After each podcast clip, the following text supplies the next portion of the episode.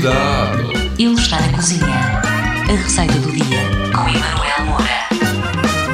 Olá, malta! Sejam bem-vindos a mais um Cuidado que ele está na cozinha. Eu sou o Emanuel Moura, vou ensinar-lhe hoje a fazer um assado de legumes e marmelo. Há quem disse que o marmelo só servia para marmelada. Quem lhe disse isso enganou. Esta receita demora mais ou menos 30 minutos a fazer. Precisamos de um marmelo grande, uma fatia de abóbora generosa, duas cenouras, um nabo, uma cebola, um fio de azeite, uma colher de chá de sal, orégãos quanto baste, curcuma e pimenta em pó e sumo de limão. Comece por pré-aquecer o forno a 180 graus, descasque e corte os legumes em cubos pequenos, tal e qual como o marmelo. Disponha depois num tabuleiro e tempere com um fio de azeite, sal e orégãos. Se gostar, pode adicionar ainda um pouco de curcuma e pimenta preta e leve ao forno a 200 graus durante 25 minutos. A duração pode variar consoante a potência do forno, mas estará pronto quando os legumes estiverem cozinhados e crocantes. Este assado de legumes é incrível para acompanhar ou um peixe ou uma carne e substitui perfeitamente as batatas. Para voltar a ouvir esta e mais receitas,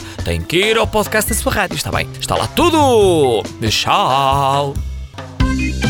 Cuidado! Ele está na cozinha.